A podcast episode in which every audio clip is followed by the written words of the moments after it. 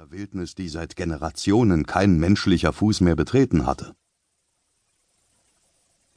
Es war Abend in Katakamas.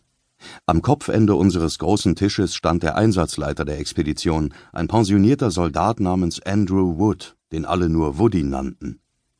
Als früherer Angehöriger der Coldstream-Garde und Oberstabsfeldwebel der britischen Spezialeinheit SAS war Woody ein Experte für Urwaldeinsätze.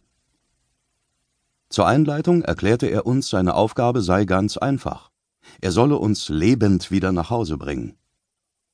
Er hatte uns zu dieser Einsatzbesprechung eingeladen, um uns ins Bewusstsein zu rufen, mit welchen Gefahren wir bei der Erforschung des Tals konfrontiert werden konnten. Er ließ keine Zweifel daran aufkommen, dass sein Team von ehemaligen SAS-Elitesoldaten das Sagen hatte, solange wir in der Wildnis waren. Die Expedition war eine quasi militärische Operation, und wir, die eigentlichen Expeditionsleiter eingeschlossen, hatten seinen Anweisungen ohne Widerworte Folge zu leisten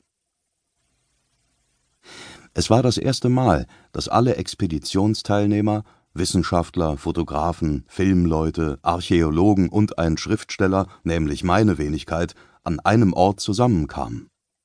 Wir waren eine bunt zusammengewürfelte Truppe und bislang in sehr unterschiedlichem Maße in Kontakt mit der Wildnis gekommen.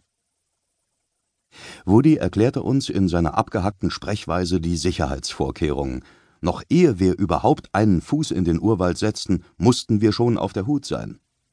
Katakamas ist eine gefährliche Stadt und wird von einer brutalen Drogenbande beherrscht. Keiner von uns durfte ohne bewaffneten Begleitschutz das Hotel verlassen.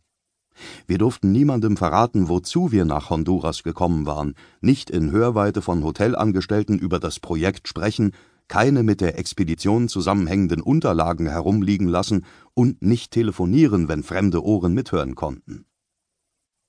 Im Gepäckraum des Hotels gab es einen großen Safe, in dem wir unsere Papiere, Geldbeutel, Landkarten, Computer und Pässe lassen konnten. Dann ging Woody zu den Gefahren des Urwalds über. Ganz oben auf der Liste standen die Giftschlangen, allen voran die Lanzenotter, die in Mittelamerika als Barba amarilla Gelbbart bezeichnet wird. Dieses Reptil, das zur Familie der Grubenottern zählt, ist in der Neuen Welt für mehr Todesfälle verantwortlich als jede andere Schlangenart. Sie kommt nachts aus ihrem Versteck und wird von Menschen und Aktivität angelockt. Sie ist aggressiv, reizbar und unglaublich schnell. Mit ihren Giftzähnen durchschlägt sie den dicksten Lederstiefel und speit ihr Gift mehr als zwei Meter weit. Gelegentlich beißt sie zu, verfolgt ihr Opfer und beißt ein weiteres Mal zu. Oft zuckt ihr Kopf nach oben und schlägt über dem Knie ins Bein. Ihr Gift wirkt tödlich. Wer nicht sofort an Hirnblutungen stirbt, erliegt später einer Blutvergiftung. Wer wieder erwarten doch überlebt, dem muss auf das Bein amputiert werden, weil das Gift eine Nekrose bewirkt. Bis ein Bissopfer geborgen werden kann, können einige Tage vergehen denn die Moskitia ist so schwer zugänglich, dass selbst Hubschrauber nur tagsüber und bei gutem Wetter einfliegen können.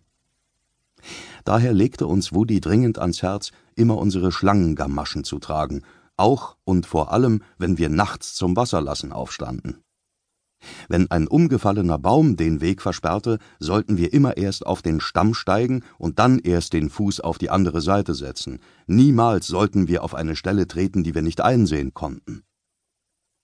Auf diese Weise wurde nämlich Steve Rankin, der Produzent des Abenteuerfilmers Bear Grylls, von einer Lanzenotter gebissen, als er in Costa Rica einen Drehort inspizierte.